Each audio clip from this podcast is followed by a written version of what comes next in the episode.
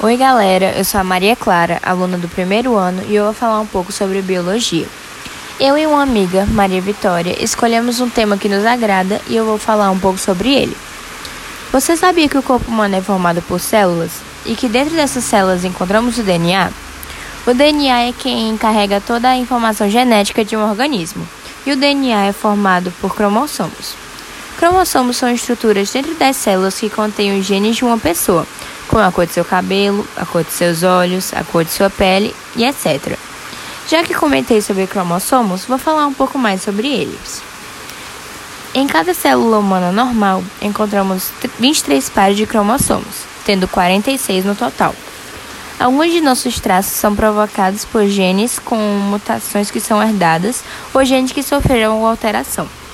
Os genes alterados são chamados de mutações cromossômicas e é quando tem alguma alteração no número ou na estrutura dos cromossomos. Muitas vezes encontramos essas mutações em bebês ainda na barriga da mãe. E existem dois exames que podem identificar se a criança tem alguma síndrome ou não. São eles a ultrassonografia, que vê o estado físico do feto, e a aminocentese, que identifica precisamente alterações cromossômicas. E agora eu vou falar um pouco sobre algumas síndromes causadas por essas alterações nos cromossomos. A síndrome de Down, que é bem famosa, também é conhecida por trissomia da, do 21. Foi descoberta no ano de 1966, quando o médico John Langdon Down apontou a presença extra de um cromossomo no número já previsto para uma célula normal.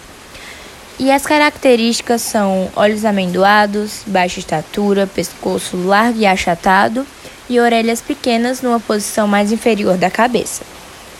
E a síndrome de Patal, também conhecida como trissomia do 13, devido a um acréscimo no cromossomo 13.